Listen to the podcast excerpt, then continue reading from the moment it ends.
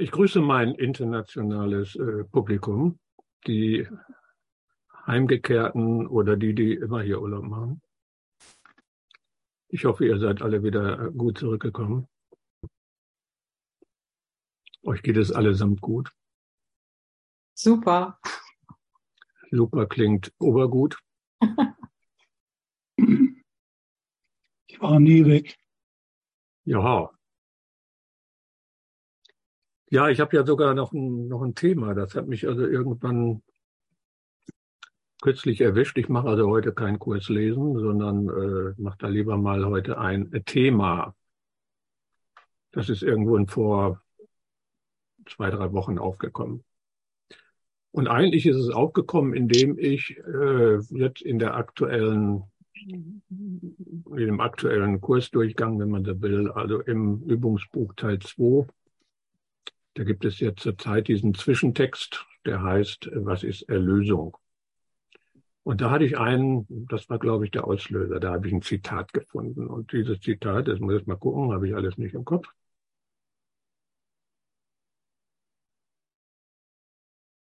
Ein Zitat. Ein Zitat 2, 3, 4. So, genau, was ist Erlösung? So wurde der Gedanke des Friedens der die Macht hat, die Spaltung zu heilen, ein Teil eines jeden Fragments des Geistes, der noch immer eins war, jedoch sein Einssein nun nicht mehr wahrnahm. Nun erkannte, sich, nun erkannte er sich selbst nicht und dachte, dass seine eigene Identität verloren wäre. Und da ist mir spontan Non-Dualität eingefallen, das Einssein des Geistes also der immer noch eins ist. Und auch der Gedanke des Krieges konnte das nicht ändern. Der Gedanke des Krieges kommt von dem Absatz davor, wo der Gedanke des Krieges eigentlich der Auslöser war, wo der Geist aus seiner Einheit herausgeputzelt ist. Und wo der Geist dann vergessen hat, was er in Wirklichkeit ist. So, und da kam irgendwie gleich so wie eine Assoziation äh, Non-Dualität. Und da würde ich sagen, am liebsten steige ich dann immer praktisch ein. Und äh, da machen wir jetzt keine Übung, weil wir machen lieber eine Könnung, weil äh, wenn der Geist sein Einssein nie verloren hat, was wollen wir dann üben im Sinne von Non-Dualität? Also machen wir mal eine kurze Könnung. Ich nehme als Einstieg die Lektion 93, die Absätze 8 und 9, habe ich doch auch mal rausgeschrieben. Lege deine törichten Selbstbilder beiseite und verbringe den Rest der Übungszeit mit dem Versuch, das zu erfahren, was Gott dir gab anstelle dessen, was du für dich selbst verfügt hast. Du bist, was Gott schuf oder was du gemacht hast. Ein, ein Selbst ist wahr das andere ist nicht da. Versuche die Einheit deines einen Selbst zu erfahren. Das ist genau dieser letzte Satz. Da haben wir es wieder. Die Einheit, Non-Dualität, Einssein. Versuche die Einheit deines einen Selbst zu erfahren. Und das machen wir mal zu einer Gemeinschaftsübung. Nein, keine Übung. Gemeinschaftskönnung. Also wir machen das mal zu einem Gemeinschaftswerk, ganz neutral. Das mache ich mal als Experiment. Mal gucken, was dabei rauskommt. Und einfach, indem ihr mal eine Frage beantwortet oder anders ausgedrückt, indem ihr einen Satz ergänzt. Und diesen Satz, den beginne ich. Und ihr schreibt bitte, was euch spontan dazu einfällt, diese Ergänzung in den Chat. Und der Satz fängt ganz einfach so an. Einssein oder Einheit ist. Was ist es für euch? Diesen Satz zu ergänzen. Eins sein oder Einheit ist Frieden. Friede. Liebe.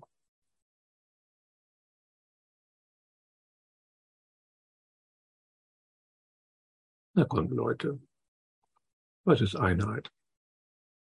Was ist Einssein? Schwieriges Thema. Alles, was ist. Ich finde den Chat nicht, also sage ich's. Ach so, alles, was ist. Dann schreibe ich das mal gleich für dich da rein. Ich bin doch hier Serviceleistender.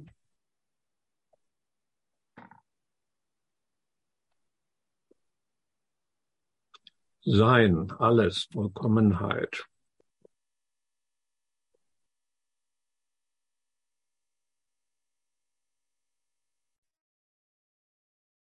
Also wir sind hier 27 Leute und da wissen nur drei Leute, vier Leute, fünf Leute, was Einheit ist. Das kann nicht sein. Das glaube ich nicht.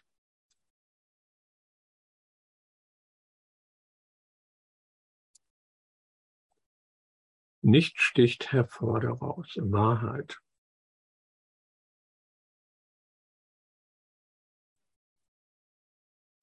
Lehre und Fülle. Urteilsfreiheit.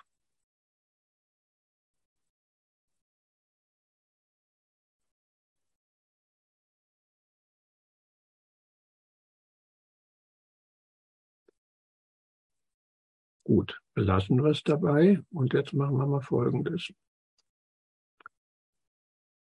Ich nehme mal einige oder auch alle von diesen äh, Bezeichnungen und diese Ergänzungen. Wir haben immer im Hinterkopf, es geht um Einheit. Es geht um Non-Dualität. Es geht um Einssein. Das ist jetzt der Hinterkopf. Das ist das, wo wir diesen letzten Satz, den ich gerade vorgelesen habe, aus diesem Absatz 9 in Lektion 93 versuche, die Einheit deines einen Selbst zu erfahren. Und das machen wir, indem wir über die Worte hinausgehen. Dazu lese ich ganz einfach nochmal langsam das, was in den Chat, im Chat vorkommt, vor. Und dann lassen wir diese Worte in uns hineinsinken. Als Metapher betrachtet, wie in einen See, der dann die Wellen auf, aufmischt, oder kleine Wellen, wie so ein Tropfen, der in den See reinkommt, und dann sind die Wellen, die Wellen der Einheit. Und wir spüren nur mal diesen Wort nach, müssen noch nicht drüber nachdenken. Wir spüren einfach nur mal dem Wort nach und äh, schauen mal, welche Wellenbewegung in unserem symbolischen See dann auftauchen. Fangen wir mit dem ersten Begriff an. Frieden.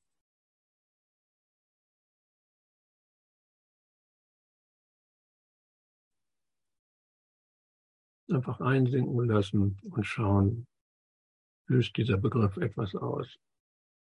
Wir haben immer das Thema Einheit vor Augen. Was löst dieser Begriff aus?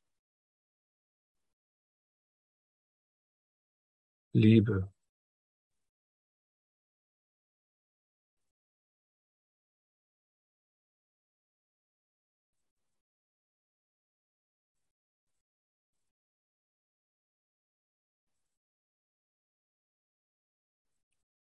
Vollkommenheit.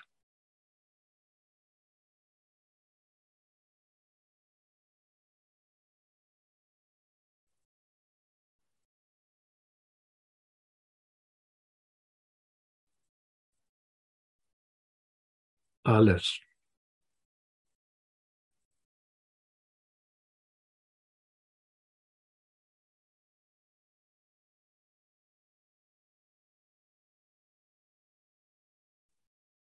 Sein.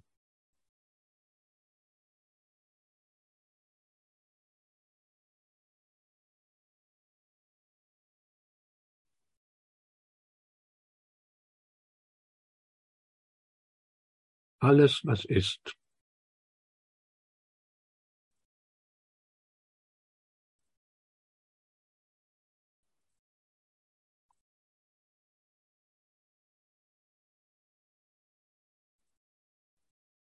Nichts sticht daraus hervor.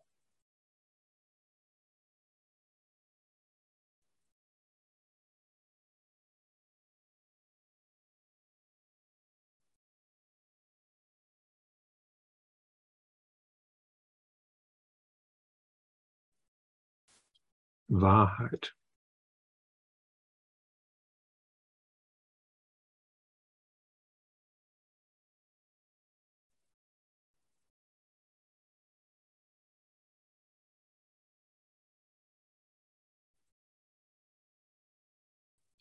Leere und Fülle.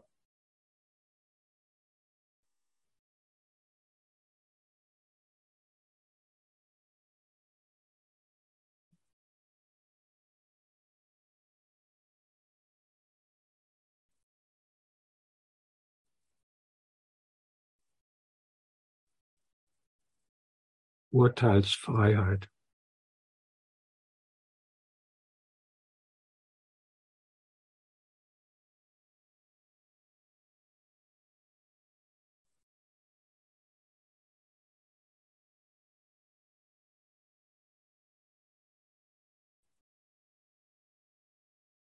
Unschuld.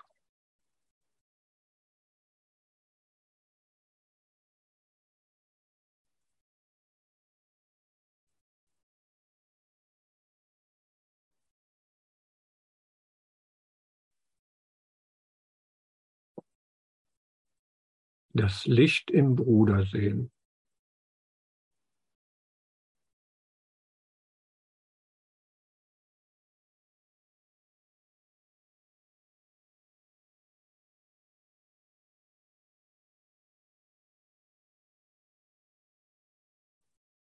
Freude.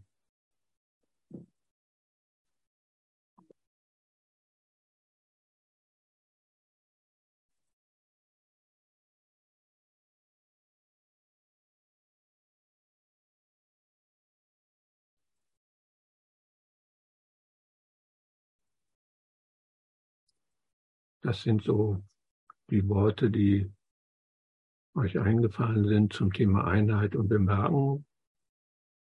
Es gibt eine Menge, ich nenne es mal Qualitäten der Einheit.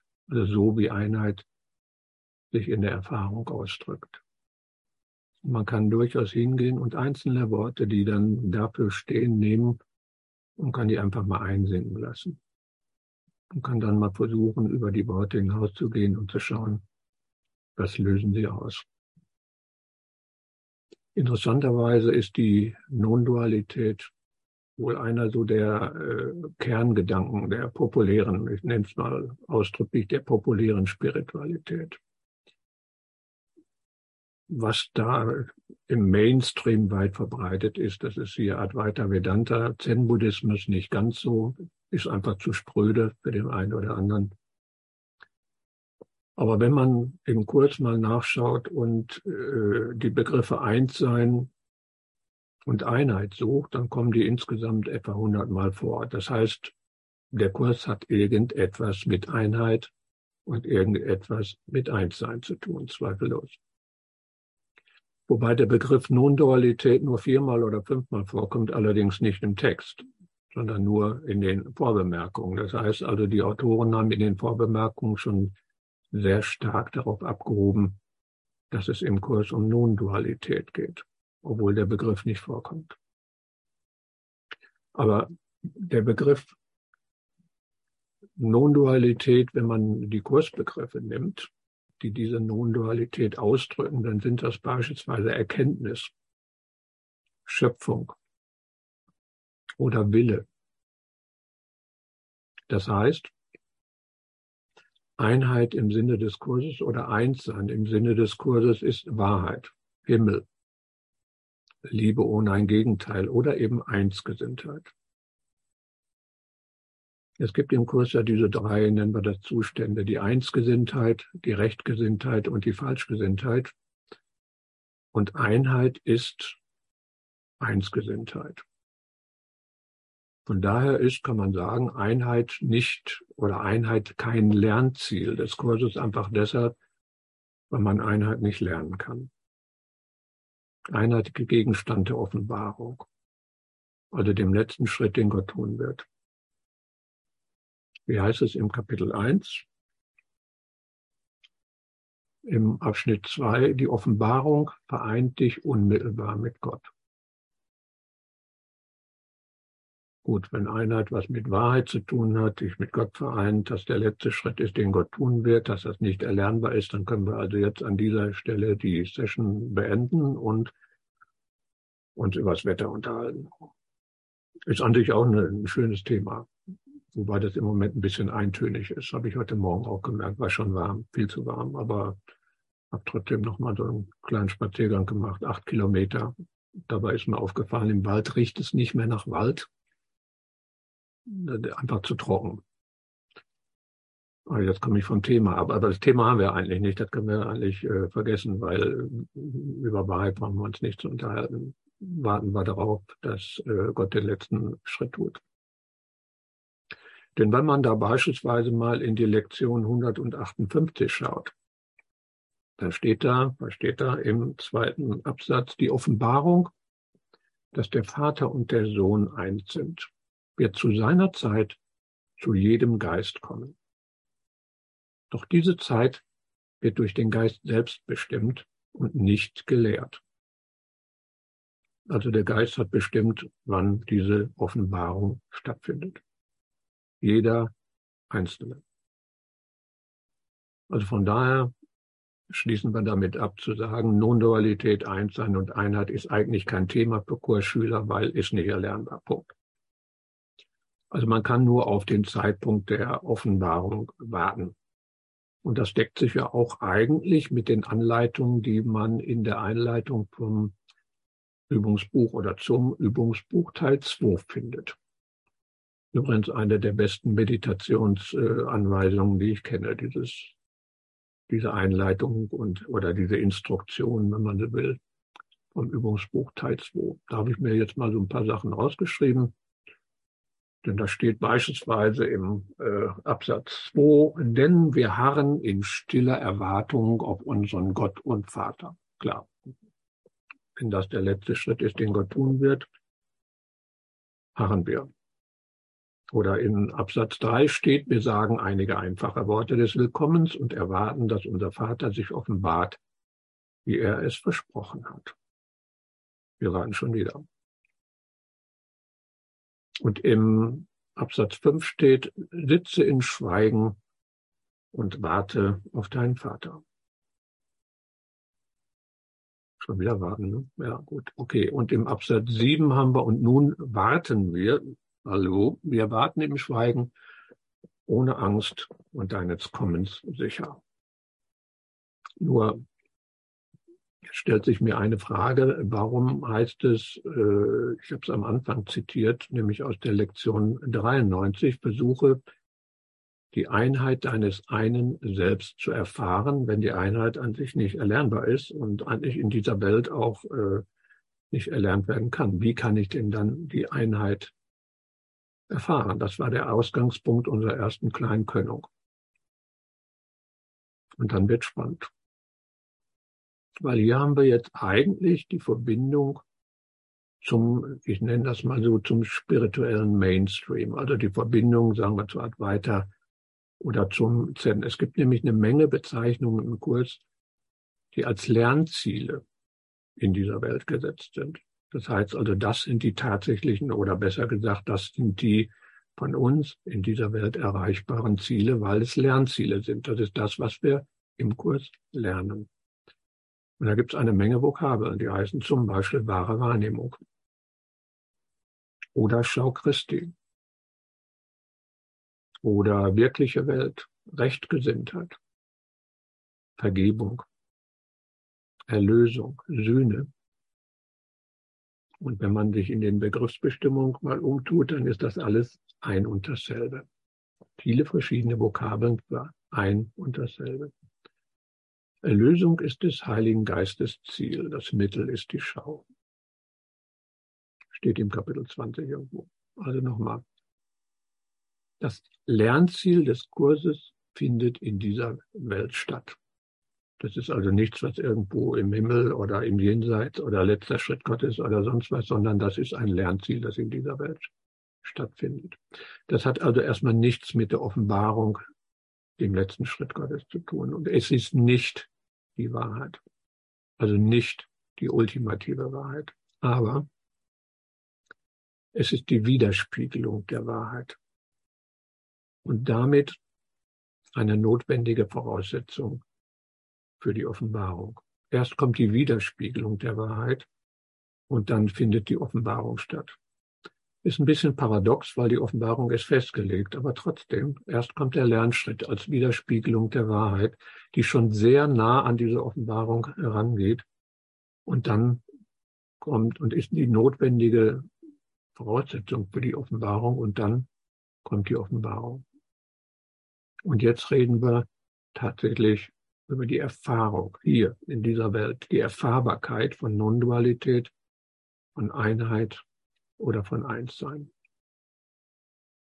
Und da gibt es, wenn man sich mal umschaut, ist mal über den Kurs hinaus, dann gibt es da also eine ganze Menge Figuren und Vorturner, die das in irgendeiner Form vermitteln. Zum Beispiel, wenn ich an Rupert Spira denke, äh, unter vielen anderen das Gewahrsein des Gewahrseins, also nicht Gewahrsein, sondern sich des Gewahrseins gewahr werden oder Ich bin Erfahrungen zum Beispiel von Williges Jäger, das habe ich gerne mal übernommen, ich bin da. Die einfache Erfahrung des Daseins. Oder Muji, einer der bekannten Vertreter dafür, der also gerade diese Ich bin Erfahrung äh, und sehr viele Meditationen dazu macht. The Headless Way von Douglas E. Harding, das war mal ein Einstieg von mir in die Non-Dualität. Ein Vorgehen, was ich also schon 20 Jahre kannte, bis es, aber es hat diesen Shift irgendwo nie gegeben und irgendwann hat dann tatsächlich mal Klick gemacht. Oder sowas wie den Realization Process von äh, Judith Blackstone. Embodied Non-Duality, darum erwähne ich das. Also ein körperbezogene Ansatz für nicht duale oder nicht duales Erwachen äh, klingt wie ein Widerspruch in sich. Körperbetontes, äh, körperbetonter Ansatz zum nicht-dualen Erwachen habe ich mal eine Session mitgemacht.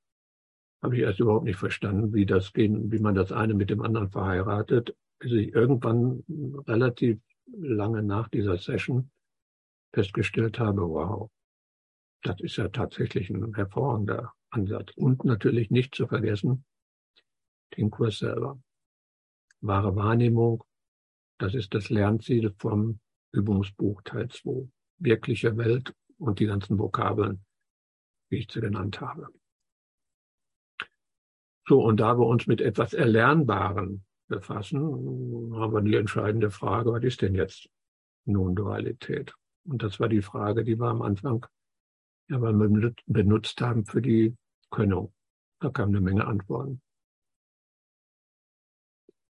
Und leider lässt sich das nicht mit einer einfachen Definition beantworten, weil es eine Fülle an verschiedenen Formen von Non-Dualität gibt. Und das klingt jetzt ein bisschen bekloppt, weil äh, Einheit ist doch Einheit. Also das eine ohne ein Gegenteil kann ja nicht verschiedene Formen haben. Dann ist es ja nicht mehr eins. Also wieso hat Non-Dualität verschiedene Formen?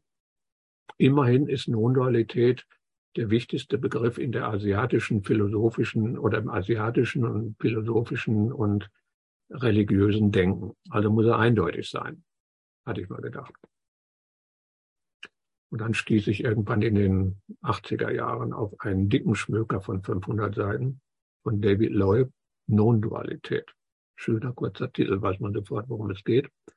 David Loy ist ein US-amerikanischer äh, Philosoph und zugelassener Zen-Lehrer. Also irgendein Zen-Meister hat ihn autorisiert, nachdem er so sein, seine Koranschulung durchgeführt hat.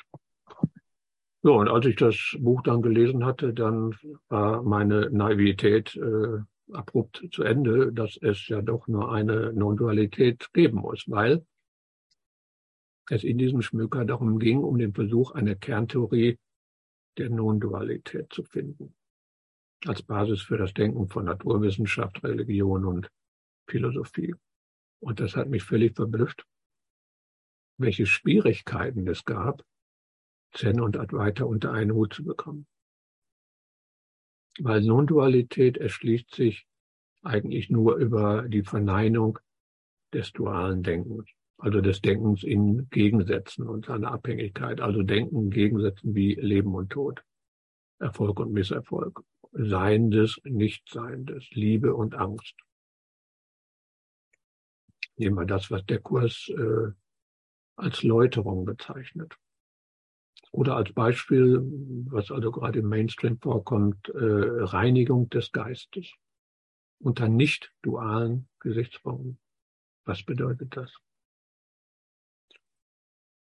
Ja, das heißt also Reinigung des Geistes bis zu einem Grad äh, höchster Reinheit.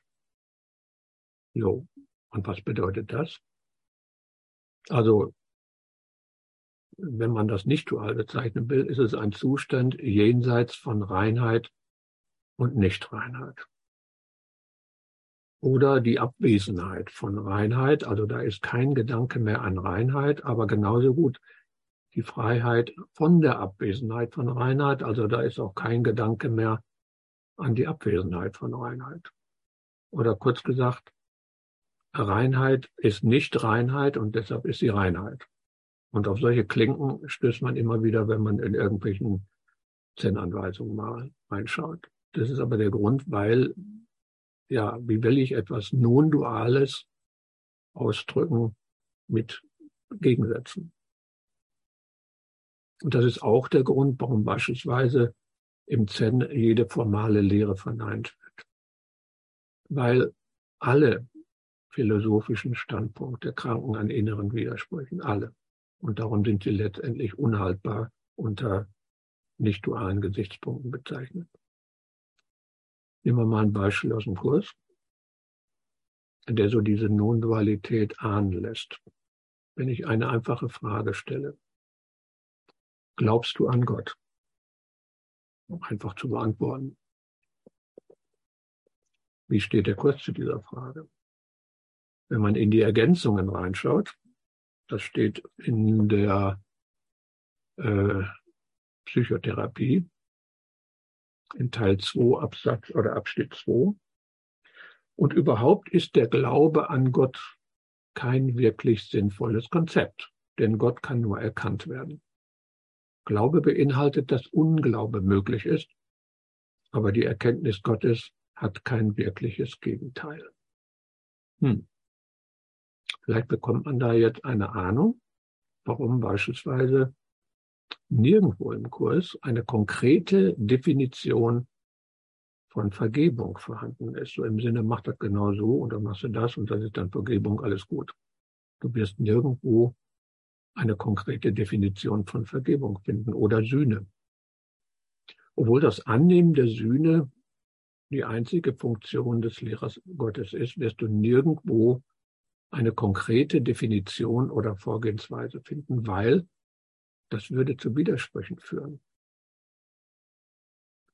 Also könnte man in Anlehnung an diese Reinheit sagen, Vergebung findet statt, wenn da kein Gedanke an Vergebung und Nichtvergebung, also kein Urteil ist. Kein Gedanke an Vergebung, kein Gedanke an Urteil, dann findet Vergebung statt. Weil sonst ist es eine Position, wo du dich festlegst und du bewegst dich in einem Gegensatz. Aber Kurs in Wundern ist nicht vergleichbar mit Zen. Denn im Zen gibt es sowas wie das Ganze oder das eine nicht, oder das eine oder ein, ohne ein Gegenteil oder Gott also es gibt im Zen nichts, was im Sinne des Kurses erkannt werden kann. Während in Vedanta, und das ist auch die Schwierigkeit, in der Definition, im Vedanta gibt es Brahman und Atman als äh, Absolutes, im Taoismus oder Daoismus das Dao, wobei da auch der schöne Satz steht, das Dao, das man benennen kann, ist nicht das wirkliche Dao. Und so ähnlich beschreibt der Kurs Gott. Der Gott, an den man glauben kann, ist nicht der wirkliche Gott. Vielleicht ist das der Grund, warum Bill Sedford den Kurs mal als christliches Vedanta bezeichnet hat. Oder wir schauen auf die Trennung von Subjekt und Objekt. Das heißt, der Unterschied zwischen dem Selbst, das etwas erfährt, also dem Subjekt, und dem, was erfahren wird, also dem Objekt. Wenn man dem weiter folgt, dann ist diese Unterscheidung eine Täuschung. Tat tvam asis. Du bist das. Also mein Sanskrit ist nicht, nicht so gut in der Aussprache. Aber das ist das Kernelement des Advaita. Das Absolute und das Selbst sind ein und dasselbe. Klingt gut und da knallt dann äh, das Zen rein und sagt, es gibt kein Subjekt. Also gibt es auch keine Einheit zwischen Subjekt und Objekt, weil es kein Subjekt gibt. Und was sagt der Kurs? Das Bewusstsein ist der erste Schritt der Trennung, nämlich die Trennung in Subjekt und Objekt. Im Himmel gibt es kein Bewusstsein. Der Himmel ist Erkenntnis, nicht Bewusstwerdung oder Gewahrsein. Und das klingt fast wie Advaita, aber nur fast. Denn Brahman und Gott sind nicht dasselbe. Und Advaita, im Advaita ist Erkenntnis auch natürlich hier und jetzt möglich. Ich bin das jetzt. Und dann wird Erkenntnis und Gewahrsein zu einem und demselben. Das ist so dieses, ja, fast schon unüberwindliche Problem, Non-Dualität praxisgerecht eindeutig zu definieren weil alleine die beiden großen Richtungen wie Advaita und Zen unterscheiden sich also ganz erheblich, wenn es darum geht, zwischen dieses Verhältnis zwischen dem einen und der dualen Welt festzulegen. Also das, was der Kurs als Traum bezeichnet auf der einen Seite und Einheit auf der anderen Seite. Und an der Stelle stimmen eben beide Richtungen nicht überein und das macht es äh, schwierig, das zu definieren. Also das Problem der Dualität von Nicht-Dualität und Dualität. Wenn ich also Nicht-Dualität Einheit nehme und möchte wissen, wie verhält sich das mit dem Gegensätzen der Dualität, die wir jetzt hier haben, dann habe ich automatisch wieder eine Dualität. Und da kann ich dann anderer Meinung sein. Der eine sagt es so, der andere sagt es so. Und darum schauen wir jetzt einfach mal nach so vielen Worten mal in der Praxis auf die Welt ohne die Projektion des Egos. Wir schauen dahin, wo die Welt anfing, auf ihren Ursprung. Den finden wir im Kapitel 3, in dem Abschnitt 4, ganz am Anfang. Und da steht das Bewusstsein, die Ebene der Wahrnehmung war die erste Spaltung, die nach der Trennung in den Geist eingeführt wurde, was den Geist zu einem Wahrnehmenden anstatt zu einem Schöpfer machte. Das heißt, wenn wir auf den Anfang, auf die 14 Milliarden mal zurückschauen, auf den Anfang des Universums schauen, auf den Anfang dieser Welt, schauen wir auf das Bewusstsein. Anders ausgedrückt, darüber können wir nicht schauen, weil das ist der letzte Schritt, den Gott selbst tut. Das ist Erkenntnis, da kommen wir nicht hin. Ist auch nicht unser Ziel. Ist auch nicht das Ziel des Kurses. Ist auch nicht erlernbar. Aber wir können auf das Gewahrsein schauen. Wir können uns eine einfache Frage stellen. Bin ich gewahr? Oder bewusst ist beides dasselbe, kann man synonym nehmen. Bin ich gewahr? Die Frage zielt auf denjenigen ab, der sich aller körperlichen Empfindungen, aller Geräusche, der sich des Atems oder der Gedanken, der sich der Bilder gewahr ist. Die Frage zielt nicht auf die Dinge ab. Also nicht auf körperliche Empfindungen, sondern auf denjenigen, der sich gewahr ist. Bin ich gewahr? Dessen, was ich gewahr bin, was da kommt, lasse ich stehen. Wenn da Gedanken kommen, lasse ich stehen. Wenn da Gefühle entstehen, lasse ich stehen. Darum geht's nicht. Es geht einfach darum, sich gewahr zu werden, dass ich mir dieser Dinge gewahr bin. Bin ich gewahr.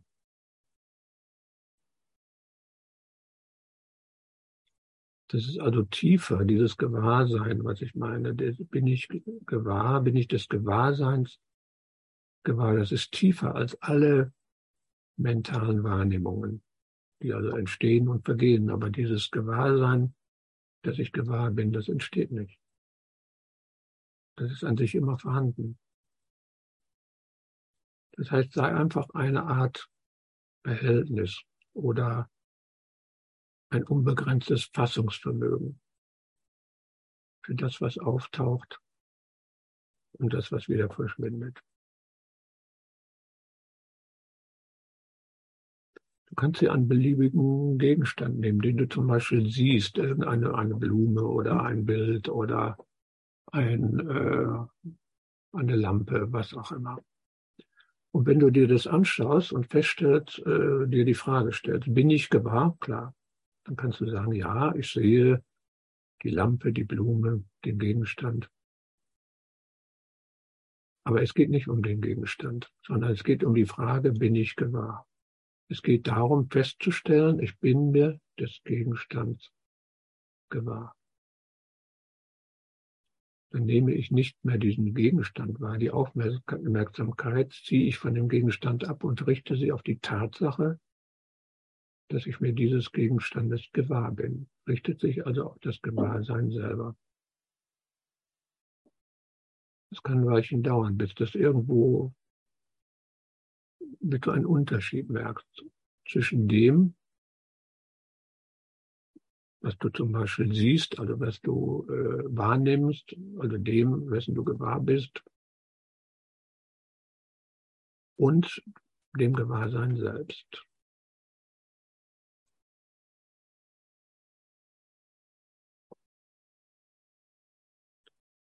Man kann im Grunde genommen sagen, dass wenn ich mit dem Finger zeige, dann kann ich auf den Gegenstand zeigen. Ich bin mir dieses Gegenstands gewahr, ich sehe den Gegenstand, aber ich äh, interessiere mich jetzt nicht für den Gegenstand, sondern für die Tatsache, dass ich mir dieses Gegenstands gewahr bin. Dann drehe ich einfach nur den Zeigefinger um, weil ich zeige auf denjenigen, der sich des Gegenstands gewahr ist. Und ich zeige nicht auf mein Gesicht, sondern ich zeige auf ein Nicht-Ding. Ich zeige auf das Gewahrsein selber. Ich zeige auf das Gewahrsein, was diesen, dieses, sich dieses Gegenstands gewahr ist. Die Aufmerksamkeit richtet sich also auf das Gewahrsein selber. Das Gewahrsein selber ist nicht örtlich gebunden. Vor allen Dingen ist es grenzenlos, weil alles kann in diesem Gewahrsein entstehen. Und alles kann aus diesem Gewahrsein geht auch wieder, aber das Gewahrsein selber geht nicht. Das war immer da. Du kannst zurückdenken, so viel du willst. Du wirst immer feststellen, dass das Gewahrsein da ist. Das wird sich nicht ändern. Das ist wie eine Leinwand, wo die Dinge kommen und die Dinge gehen. Das, wo, die, wo es erscheint in dem Gewahrsein, das kommt und geht nicht, das bleibt. Und so richtest du dann die Aufmerksamkeit auf das Gewahrsein selbst, nicht auf das, wessen sich das Gewahrsein gewahr ist, sondern das Gewahrsein ist sich selbst gewahr, ist sich des Gewahrseins gewahr. Das ist so ziemlich der Schritt, bis zu denen kann man zurückgehen, weiter nicht. Aber da kommt eine Widerspiegelung, wenn du dieses Gefühl von Einheit, weil das Gewahrsein ist grenzenlos, das ist kein Gefühl, das ist kein Empfinden, das ist nicht lokalisierbar. Da ist einfach nur Gewahrsein, was sich all dieser Dinge gewahr ist. Eine recht subtile Angelegenheit.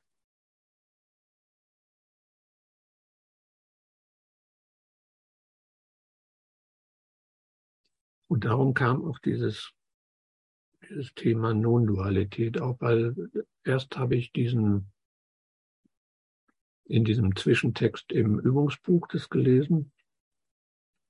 Dann auf einmal kam ein Vortrag zu dem Thema, hörte ich, das ist jetzt zwei Wochen her, ein Vortrag vom Jeffrey A. Martin, der ist der Initiator und äh, einer und Leiter einer Langzeitstudie, die läuft schon seit 2006 und ging von der ursprünglichen Frage aus, Warum sind manche Menschen glücklicher als andere? Hochinteressante Frage. Und dann wurde ihm aber auch sehr schnell klar, dass äh, es da so Leute gibt, die nennt man erleuchtet und die sind irgendwie alle glücklicher als andere, warum auch immer. Also hat sich die Studie mehr oder weniger automatisch auf diese Zielgruppe oder Personengruppe gerichtet und ist, läuft heute immer noch und ist wohl die umfassendste Studie zum Thema Erleuchtung, Erwachen oder welchen der 200 Begriffe du da nehmen willst, die es gibt. Da gibt es auch ein Modell, was der gute Jeffrey dann, klar, ist Wissenschaftler, Wissenschaftler machen Modelle und was er dann aufgrund von ungefähr 1200 tiefen Interviews dann letztendlich äh, aufgebaut, ein, ein äh, Modell, wenn du so willst, der Erleuchtung. Er benutzt den Begriff nicht. Er benutzt äh, den Begriff eines Kontinuums. Das ist also nicht ein Ding, Erleuchtung oder keine Definition, sondern ein Kontinuum mit verschiedenen Ausprägungen oder Locations, wie er das nennt. Es gibt ja auf YouTube auch ein, ein Video dazu, The Martin Matrix, a Comprehensive uh, Model oder Map of Persistent Non-Experience, Non-Symbolic Experience, so heißt das Ding wohl. Aber da muss man dann schon sehr tapfer sein, wenn man das einfach sich mal angucken will. Er nennt äh, das auch nicht Erleuchtung, sondern Fundamental Wellbeing, also grundsätzliche, grundsätzliches Wohlbefinden. Und wissenschaftlich hat er den Begriff geprägt PNSE oder Persistent Non-Symbolic Experience. Der Grund war an sich ganz einfach. Er hatte tiefen Interviews mit äh, Leuten, die als Erleuchtung galten, gemacht. Und wenn man zu den Leuten geht und sagt, also pass mal auf, Karl-Heinz, du bist ja erleuchtet, also möchte ich dich mal interviewen, dann fliegt man raus. Weil äh, mit dem Begriff Erleuchtung kann man da nirgendwo landen, der ist dermaßen abgelutscht, da identifiziert sich wohl keiner mehr. Also musste irgendwas her, was noch äh, nicht da war, und das war PNSE, Persistent Non-Symbolic Experience. Und dann habe ich einen Chef mal gefragt, hey, klasse, und was ist also äh, Persistent Non-Symbolic Experience, das ist äh, andauernde, nicht symbolische Erfahrung. Und dann wollte ich von ihm mal wissen, was ist denn jetzt dann eine symbolische Erfahrung, wenn du da über andauernde, nicht symbolische Erfahrung sprichst. Und da hat er gemeint, das weiß er auch nicht, weil der Begriff hat jetzt keinen direkten Grund. Die haben an sich nur einen Begriff gesucht, der, den es erstens noch nicht gab, der unheimlich wissenschaftlich klang und wo sie nicht gleich mit rausschlugen, wenn sie also da zum Interview gingen. Und Erleuchtung und äh, Non-Dualität sind nicht zwangsläufig synonym. Beispielsweise in dieser, äh, in dieser Matrix, die er aufgestellt hat, oder besser gesagt, in der Erleuchtung gibt es auch etwas, das nennt sich die Unio Mystica. Das ist im Christentum die spirituelle Vereinigung mit Gott. Die ist aber nicht non-dualistisch. Die ist keinesfalls non-dualistisch, ist aber genauso eine Ausprägung der Erleuchtung, kommt eben deshalb auch in dieser Matrix von Jeffrey vor. Ich will aber nicht auf das Modell hinaus, und, sondern auf die äh, Non-Dualität. Darum geht es. Und das eine oder andere, was ich fand, was äh, Jeffrey darüber herausgefunden hat und äh, was ich auch hilfreich fand, denn für eine non-duale Erfahrung, was, was da wesentlich ist, oder wesentliche Voraussetzung für den Erfolg, das, was er herausgefunden hat, äh, ist, dass man diese ganzen falschen Vorstellungen, die es dazu gibt, oder die Erwartungen, die es dazu gibt, am besten über Bord schmeißt. Aber ohne die, eine sinnvolle Erwartung, nämlich in, tatsächlich in diese Richtung, passiert gar nichts. Aber es schwirren da immer wieder Erwartungen herum oder Definitionen, die haben mit Non-Dualität nichts zu tun. Oder anders ausgedrückt, schaust du unentwegt in den wunderbaren blauen Himmel, dann verpasst du das torlose Tor. Der Spruch ist nicht von Jeffrey, den habe ich mal irgendwo heute erfunden. Also suchst du dann die Non-Dualität beispielsweise in irgendwelchen Hochgefühlen oder im spirituellen Besoffensein oder in fantastischen äh, Geisteszuständen, dann guckst du in die falsche Richtung. Das hat mit Non-Dualität nichts zu tun. Und dann bist du auch nicht in der Lage, Non-Dualität oder Einheit als Erfahrung zuzulassen, weil du was ganz anderes erwartest. Bei Non-Dualität geht es mehr um Stille oder Frieden, aber nicht um irgendein vorübergehendes charismatisches äh, Hurra oder Zerschmelzen. Das hat nichts mit Non-Dualität zu tun. Und was für Kursschüler wichtig ist, Non-Dualität hat nichts mit absoluter Wahrheit zu tun. Es ist nicht die Vereinigung mit Gott. Es ist nicht die Offenbarung, weil das ist der Schritt, den Gott selbst tut. Das ist der Schritt, der nicht erlernbar ist. Non-Dualität ist eher etwas, was man das Wunder oder könnte man mit dem Wunder vergleichen oder mit wahrer Wahrnehmung oder eben Vergebung. Denn wie heißt es so schön am Anfang des Kurses? Das Wunder vereinigt dich mit deinem Bruder. Und damit sind wir mitten in der Non-Dualität. Aber auch die Vorstellung, dass Non-Dualität oder Einheit oder die Erfahrung von Einheit mit einem Schlag alle deine Probleme löst, vergiss es. Das passiert nicht. Es löst auch nicht automatisch alle Traumata oder Konditionierungen auf, äh, die du hast. Das ist auch kein einmaliger Zustand, weil es gibt verschiedene Formen von dieser Einheit. Weil es gibt eine Entwicklung tiefer hinein in die Einheit, in das Einssein oder in die äh, Non-Dualität. Das klingt paradox, ist aber so. Wie bei der Sendung mit der Maus. Klingt komisch, ist aber so. Also was soll das Ganze dann? Nun, Non-Dualität verringert zumindest psychologisches Leiden oder fördert das Empfindung von Ruhe, die nicht erschüttert wird, von Stille, die nicht gestört wird oder eben Frieden. Also den Frieden der Schau Christi, denn das ist nichts anderes als eine non-duale Sichtweise. Weil es die Ich-Bezogenheit vermindert, wenn nicht sogar im weiteren Verlauf ganz eliminiert. Es ist keine Ich-Bezogenheit, es ist der Bezugsrahmen eines Ich nicht mehr da. Und dadurch wird Leiden weniger persönlich. Wie fühlt sich das an? Ich sag mal, wie fühlt es sich nicht an? Also ich fühle mich jetzt nicht plötzlich als äh, da drüben die Lampe oder äh, dort äh, die Blume, also ich bin nicht auf einmal in allen Dingen vorhanden, weil es gibt ja nur noch äh, die Einheit. Aber da ist eigentlich nur noch ein Ding. Wobei die Dinge natürlich, die Unterscheidungen, die sind natürlich nach wie vor äh, identifizierbar. Das ist also jetzt nicht dieser ganze große amorphe Klumpatsch und ich setze mich hier hin und lisple vor mich hin, alles ist eins, äh, das ist Quark. Aber die Objekte sind alle ein und dasselbe. Unterscheidbar, aber es ist nur ein Ding. Oder in Anlehnung an die Lektion 184, so am Anfang würde ich sagen, die Dinge werden nicht mehr aus der Einheit rausgemeißelt. Sie sind eins. Und trotzdem ist das hier noch ein Bildschirm und da ist ein Mikrofon, da ist eine Lampe, das äh, hat sich nicht verändert. Oder wie Michael mal kürzlich in unserer Forumsgruppe gesagt hat, die Türklinke ist nicht getrennt von mir. Was ganz und gar nicht heißt, ich bin die Türklinke. Oh, ich bin da drüben in der Lampe. Oh, das bin ich, diese, dieses Bild da, das bin ich. Nein, das ist es nicht. Weil ist da ein Ich, das sich mit diesem Ding identifiziert, dann hat das nichts mit Non-Dualität zu tun oder mit Einheit oder mit Einssein weil dieses persönliche Ich-Empfinden entschwindet in dieser Form allmählich.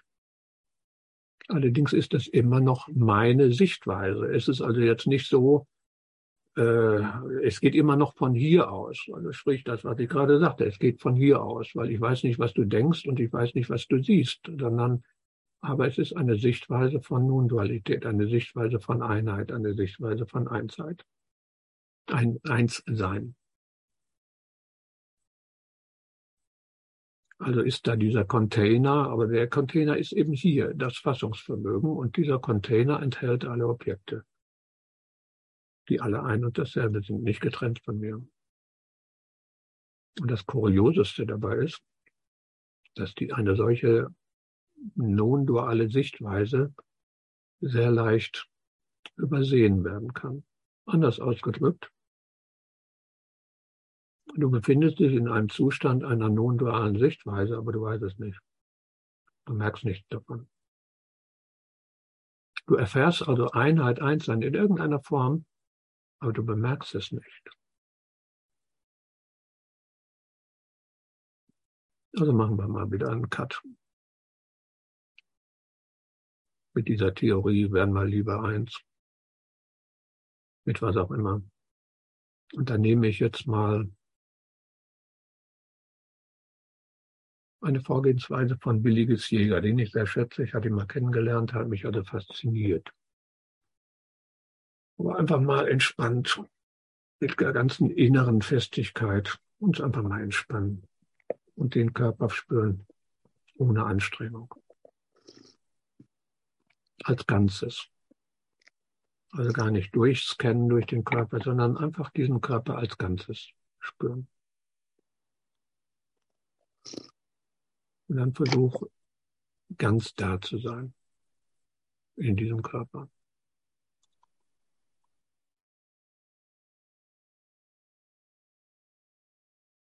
Und dann spür mal diesen Raum, den der Körper einnimmt. Und dann spür diesen Raum durch den Körper.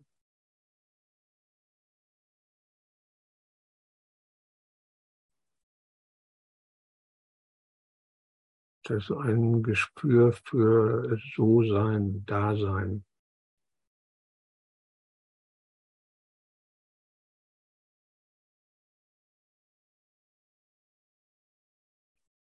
aber immer noch in diesem Körper. Du spürst den ganzen Körper, du spürst diesen Raum, den der Körper einnimmt, ausfüllt und gehst jetzt über diese äußere Fläche, über die Haut gehst du hinein in diesen Raum, der dich umgibt.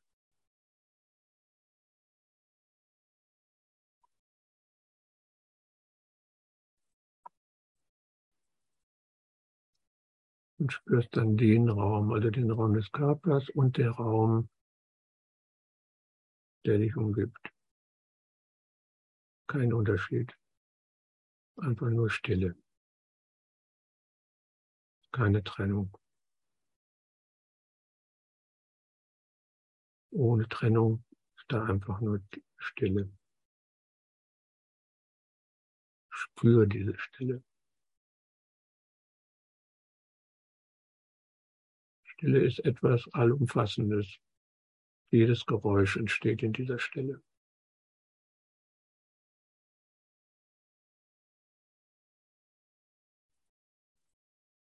Einfach nur lauschen mit Haut und Haar, mit allem nur lauschen. In Erwartung lauschen. Ohne etwas Bestimmtes zu erwarten, aber einfach eine Erwartungshaltung, Stille und Lauschen, ohne jede Anstrengung.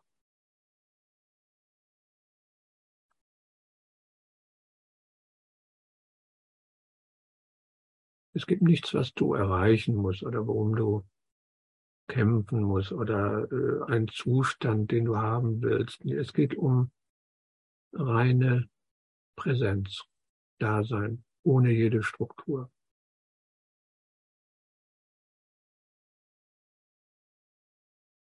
Das Dasein dieser Stille.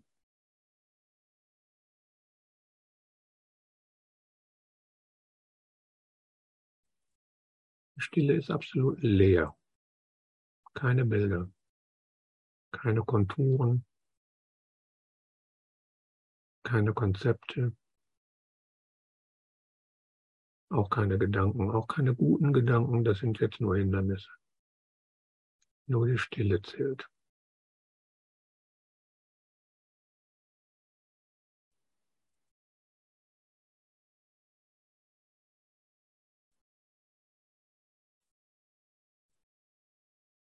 Einfach nur lauschen in die Stille und dann lauschen auf die Stille hinter der Stille. Zurücktreten, nochmal einmal zurücktreten, hinter die Stille. da wo du zu Hause bist.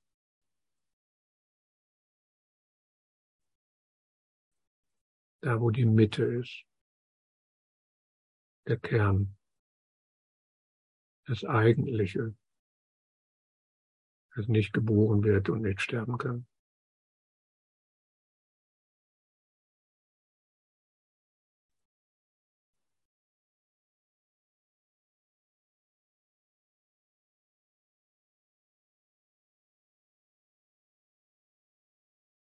Das ist die Heimat, in die wir gehen, diese Stille hinter der Stille.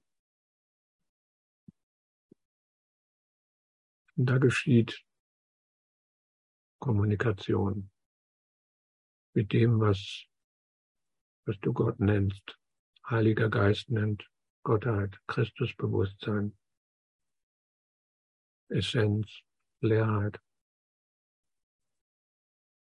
Da verschwinden alle Namen. Jesus, Gott, Heiliger Geist, ein und dasselbe, kein Name.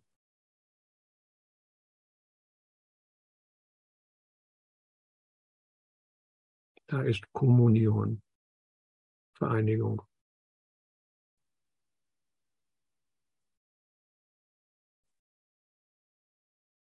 Wie eine, eine Schale, die die Stille empfängt, bis dann auch die Schale vergeht, nur noch Stille da ist.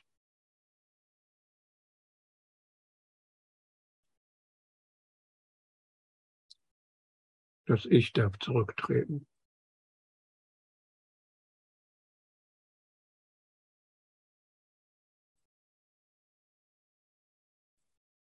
Das Ich kann immer wieder zurücktreten. Die Stille bleibt.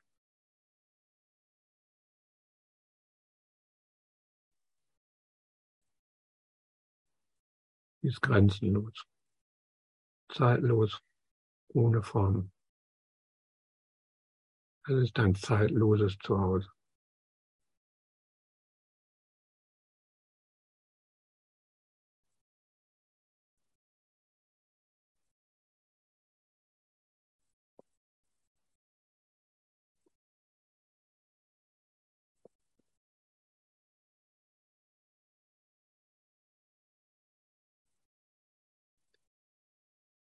lösen wir uns nochmal davon.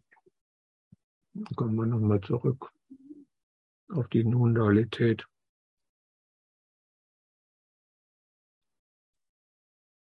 Worum es nicht geht.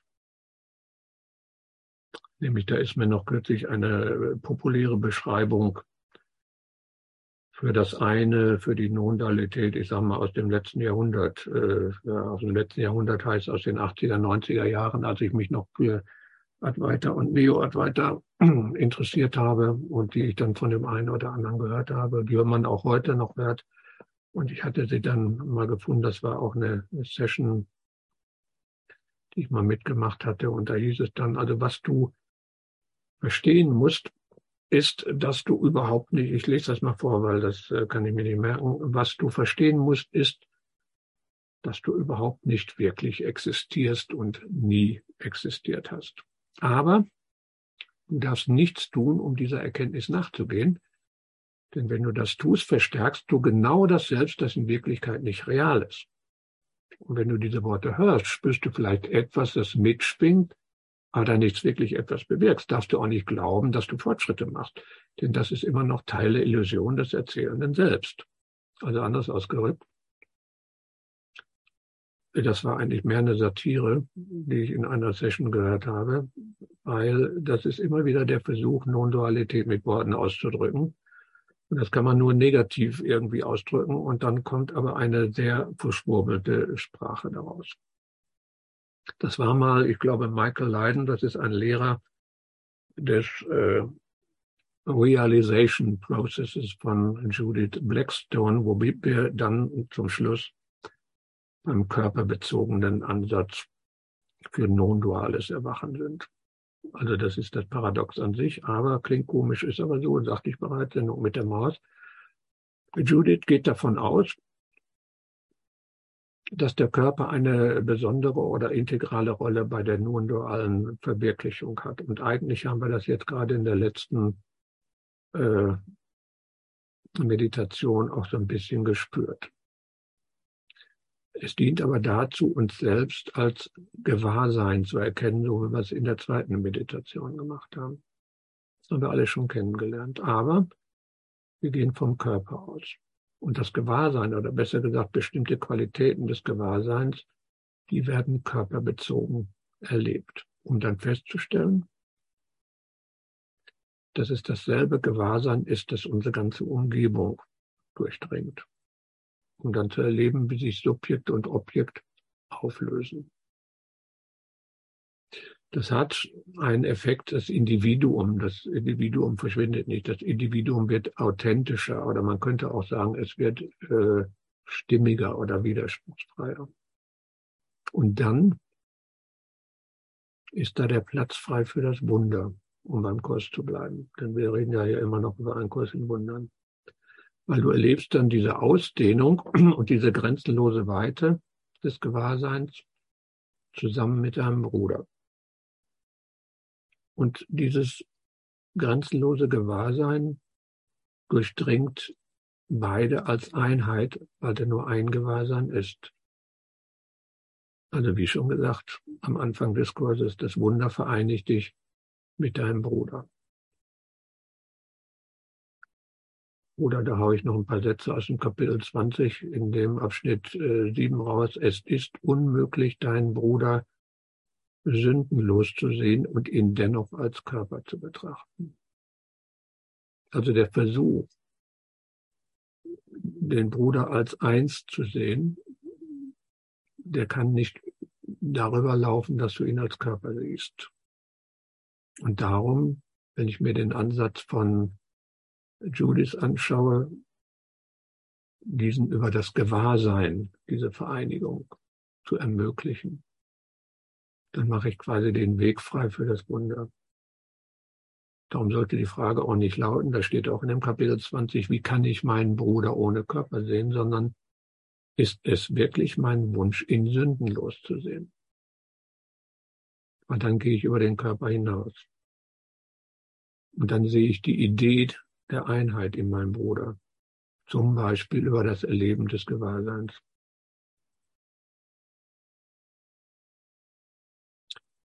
Wie soll das in, in der Ehe? In der Ehe erkennen wir uns. Das ist im christlichen Sinne so gedacht, aber ist das wirklich so? Im praktischen Sinne, Dorothea. Und in der Ehe kann ich mich dann tatsächlich zum Beispiel über das Gewahrsein, über, über die Einheit erkennen. Überhaupt in jedem, in jeder Beziehung.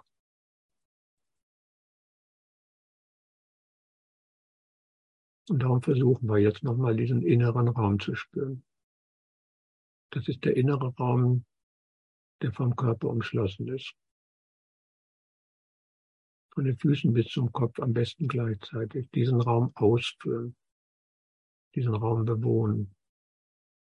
Einfach indem du den ganzen Raum innerhalb deines Körpers bewohnst und da drin verweilst.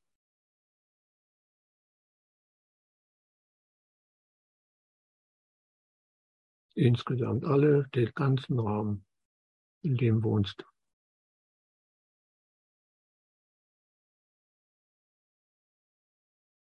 Und jetzt denk an den Raum, außerhalb des Körpers, also den Raum, der den Körper umgibt. Und stell fest, es gibt keinen Unterschied zwischen dem umgebenden Raum und dem Innenraum des Körpers.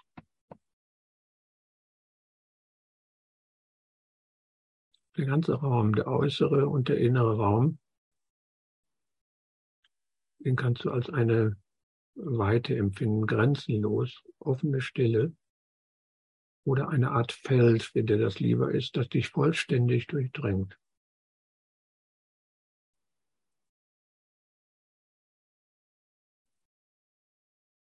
Da spürst du dann die leichte Bewegung des Atems, ohne ihn zu beobachten oder äh, Aufmerksamkeit darauf zu legen. Einfach Einatmen, Ausatmen, das, ohne das zu unterscheiden. Du merkst nur diese Bewegung des Atems. Und dann sei einfach diese grenzenlose Stille.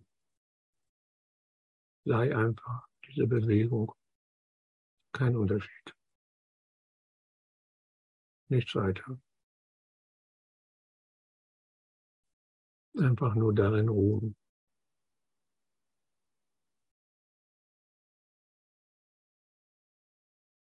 Lass alles so sein, wie es ist und lockere jeden geistigen Klammergriff auf dein Leben.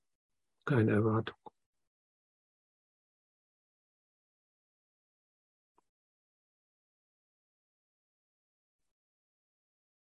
Und sei einfach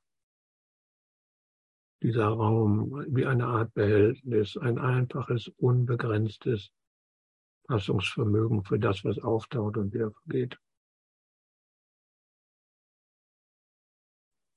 Das spürst du dort einer Ebene, die noch subtiler ist als dieses Fassungsvermögen. Die tiefer ist als dieses Empfinden von innen und außen.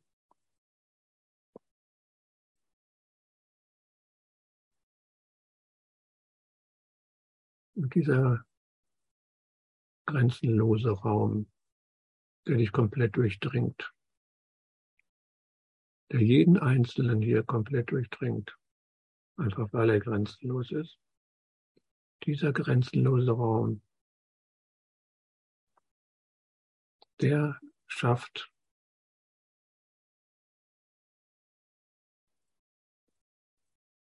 die Basis, da kann das Wunder geschehen, ohne mich einzumischen. Das Wunder ist niemals etwas mit Absicht. Aber hier habe ich akzeptiert, dass es möglich ist. Nichts anderes. Und mehr braucht es nicht. Das Wunder vereinigt dich mit deinem Bruder. Das, was alles durchdringt. Das, was sündenlos ist.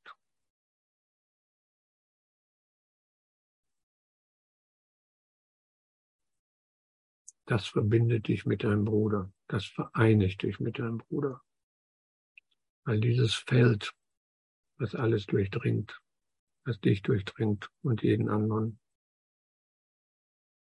dieses Feld vereinigt dich, deinem Bruder. Da kann keine Sünde sein.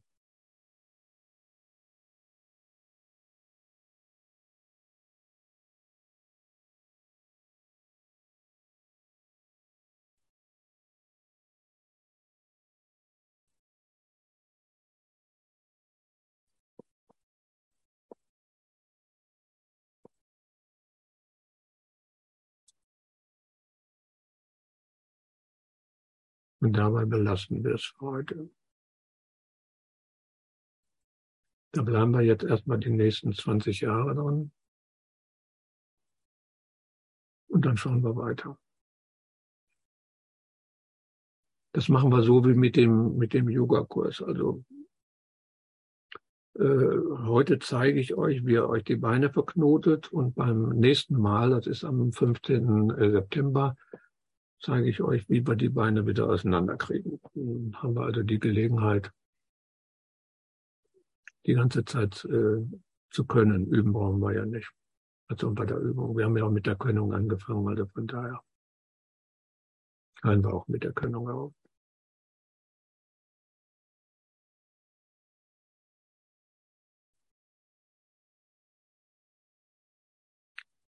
Falls es noch Anmerkungen gibt, könnt ihr die jetzt vorbringen oder bis zum 15., nicht für immer, aber bis zum 15. September schweigen. Oder in dieser tiefen Stille verbringen, im tiefen Schweigen. In den verschiedenen Formen der Einheit der Paradox das äh, auch immer ist, aber ist tatsächlich so. Wie hat das Gary Reinhardt genannt? Äh, das, was der Kurs vertritt, ist, wie nannte er das? Äh, ach so, die reine Non-Dualität, man muss das ja irgendwie unterscheiden, die reine Non-Dualität. Weil die Non-Dualität gibt ja verschiedene Formen. Das kann ja dann nicht die reine Non-Dualität sein, aber Das ist auch nur eine künstliche Unterscheidung. Letztendlich läuft das alles wieder zusammen.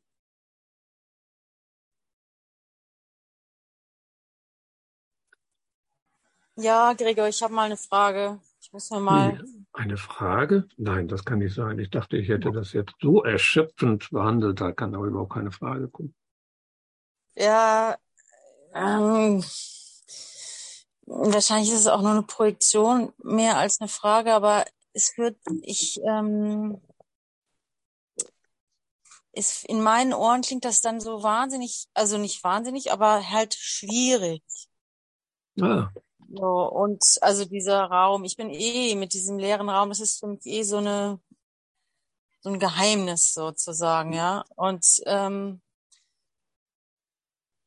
ja, da hadere ich dann halt schnell. Mhm. Also dann so, äh, kann es schwierig sein? Muss ich mich jetzt lehren, dass es schwierig ist oder dass ich das nicht erreichen kann jetzt, sondern dass ich da eben 20 Jahre, also, also, dass ich, also, ja, damit, also ich weiß ja gar nicht, ob du das sagst. Auf jeden Fall höre ich das. Also so, also das scheine ich, also diese,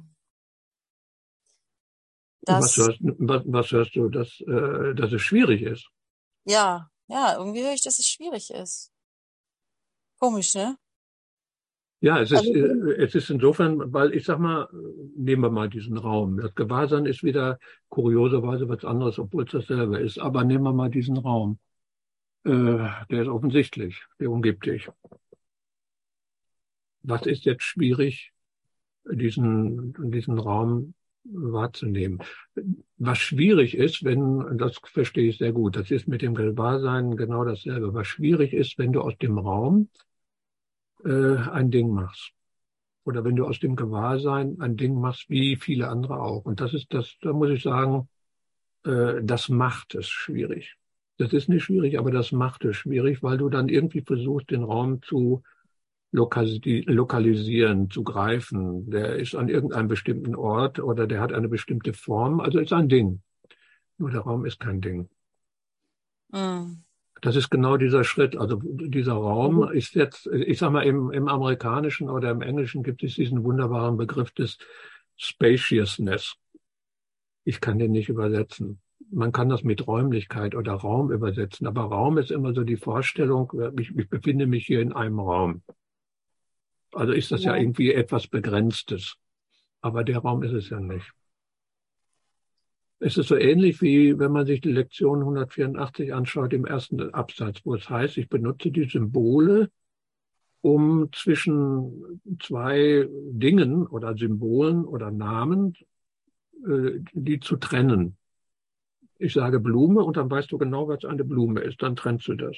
Mhm. Dann ist da ein Gegenstand. Und dann nimmst du eine mhm. zweite Blume, das ist auch ein Gegenstand. Und dann steht da dieser folgenschwere Satz, du benutzt Raum, um diese beiden zu trennen. So, das ja. ist was ganz Abstraktes. Du siehst den Raum nicht. Aber wenn du sagst, das ist schwer, dann ist das der Versuch, den Raum zu sehen und dann Ding rauszumachen. Das wird nicht gelingen, weil es kein Ding ist. Mhm. Genauso wie die, sagen wir mal, Einheit oder Einssein oder Non-Dualität ist eben kein Ding. Vergebung ist zum Beispiel etwas, eben ist kein etwas. Das macht Vergebung schwierig. Vom Verständnis her. Darum sagte ich, Vergebung ist nicht definiert im Kurs.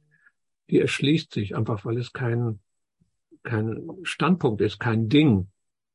Nicht etwas, wo ich sage, Vergebung ist so, rechte Grenze, linke Grenze mache ich so, dann muss ich den Schritt machen, das und so weiter, bumm, Ende.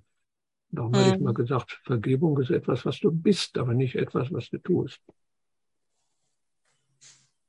Und das ist kein Ding. Das äh, mm. ist das Einfachste überhaupt, aber äh, dann da geht dir was verloren und das ist wahrscheinlich so eine Art von Angst oder wie man das auch immer nennen will. Ich habe das Gefühl, es geht, es geht was verloren, weil ich kenne nur Dinge. Den ganzen Tag beschäftige ich mich mit Dingen.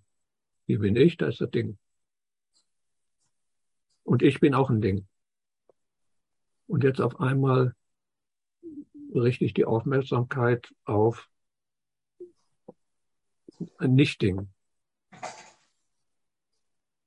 Und da kann ich mir vorstellen, das, das kann man als schwierig empfinden. Obwohl es das Einfachste ist überhaupt, das ist aber das Paradoxe. Ja, mhm. allen Dingen, allen Dingen gebe ich ein Wunder der Liebe. Der Liebe. Ist kein Ding.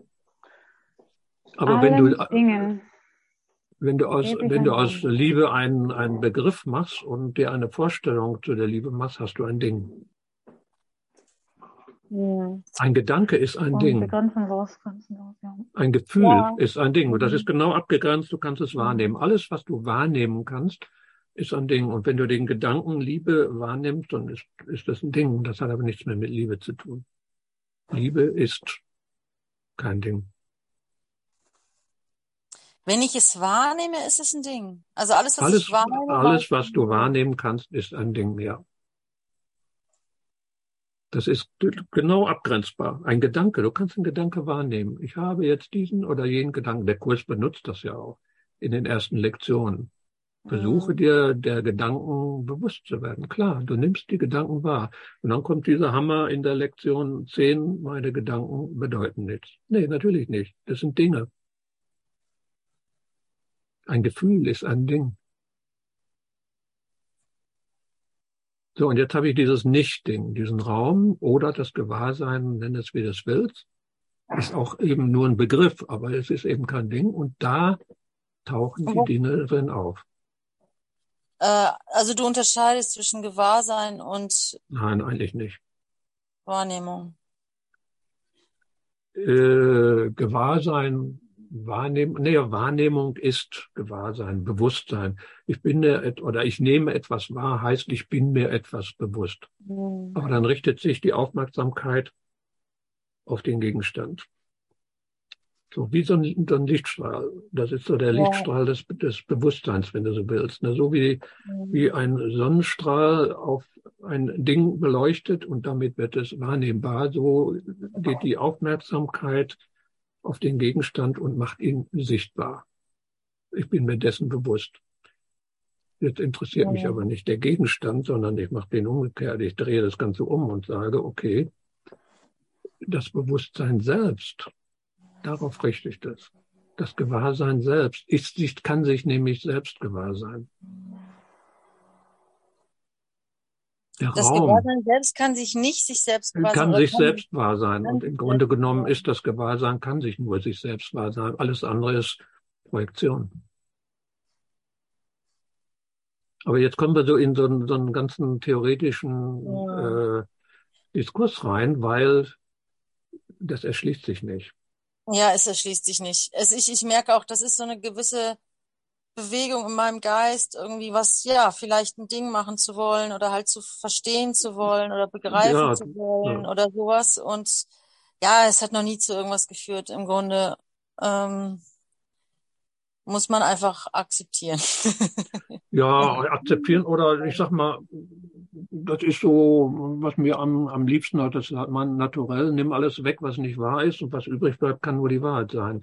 Das ist aber dann kein Ding mehr nimm alle Gedanken weg, du, da kommt ein Gedanke, du sagst, okay, der ist es nicht, gut, den packen wir mal weg. Und dann kommt ein Gefühl, oh, das packen wir mal weg. Und dann kommt, also Bilder, ja, die können wir sowieso mal wegpacken. Also nicht ganz wegpacken, die brauchen wir später nochmal. Aber jetzt in diesem Augenblick brauche ich den Mann nicht. Mhm. Ja, äh, körperliche Gefühle, das ist ein Zwacken, ja, das ist äh, Aufmerksamkeit, mal abziehen. Was bleibt übrig? Du trittst immer einen Schritt zurück und das Schöne ist, du kommst nie an die Wand. Du knallst ähm. nie irgendwo hinten an die Wand. Du stellst fest, hey, wer ist sich gewahr? Nee, jetzt mache ich ein Ding daraus. Also ich gehe noch mal einen Schritt zurück, nehme das mal weg und stelle fest, hey, ich existiere immer noch. Was existiert da? Wer bin ich? Auf einmal machst du wieder das unwillkürlich, machst ein Ding. Okay, ich gehe einen Schritt zurück und stelle fest, ja, ich nehme das mal weg. Wenn ich das jetzt wegnehme, existiere ich immer noch. Ja, ich existiere immer noch. Gut, wer bin ich?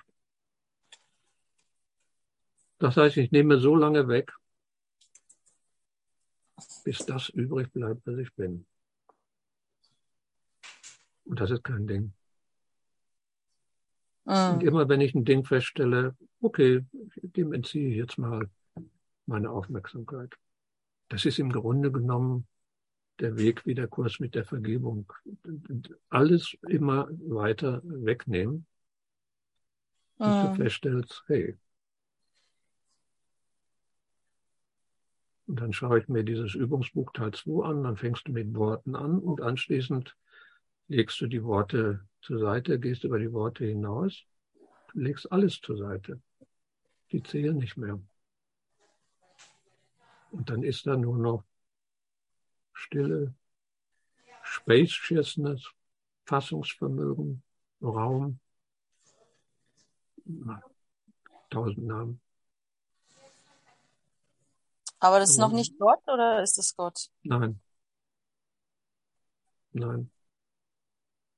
Das ist diese Offenbarung. Das ist also genau und die Offenbarung deshalb, weil äh, da versagt jegliche Versagen, jegliche Worte, Vorstellungen. Das hat nichts mit Gott zu tun. Mhm. Das ist die Vorstufe oder das ist so, ich sag mal, dann bist du so zusammengeknüllt, ne, zusammengeknüllt vorbereitet, dass Gott den letzten Schritt tun kann.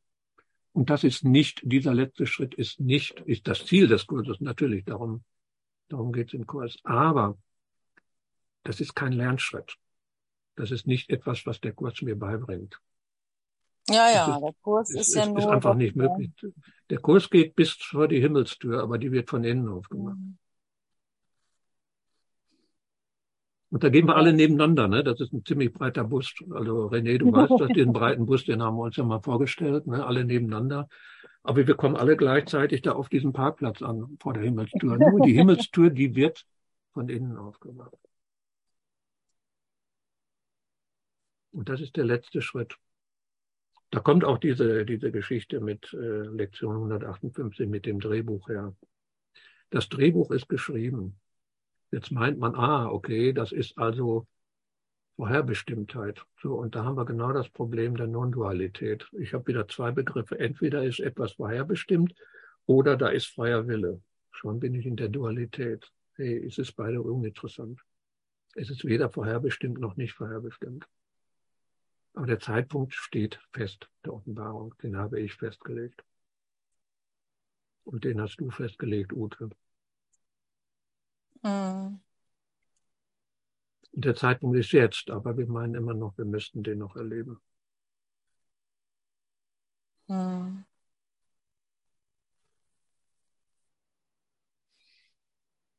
Die Vergebung ist still und tut ganz ruhig gar nichts. Ja, genau. Das ist aber keine Definition. Weil was, was heißt es, wenn ich, wenn ich die Vergebung als Tätigkeit sehe, renne ich vor die Wand.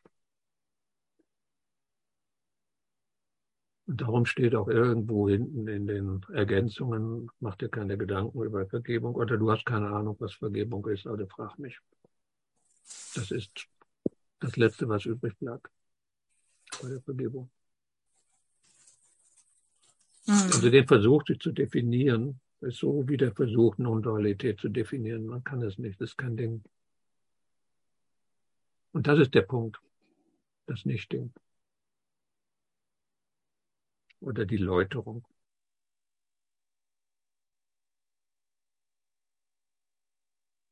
Süß, dass du die Sendung mit der Maus erwähnt hast heute. Mein Sohn ja, das ist immer, weißt du, das ist so, so in Paradoxen, das ist so, so völlig verrückt teilweise. Das ist absolut paradox, weil es zu einfach ist, weil aber ein Nicht-Ding ist ein absolut paradoxes Ding, nämlich ein Nicht-Ding.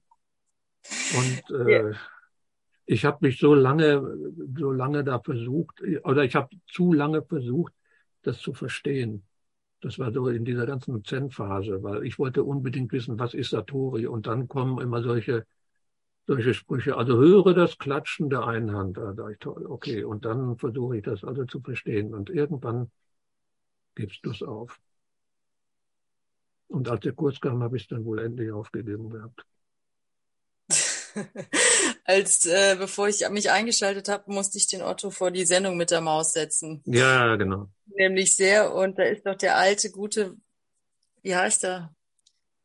Naja, einer, Armin oder so, ja, die Stimme und dann Armin. Seine, mhm. seine Stimme, der Armins Stimme und deine Stimme.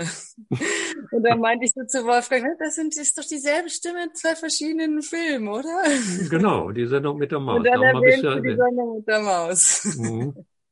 Mit der Motto gleich angerannt und wollte wissen, wie. Guckst du auch die Sendung mit der Maus? ja, das erkläre ich dir später auch so.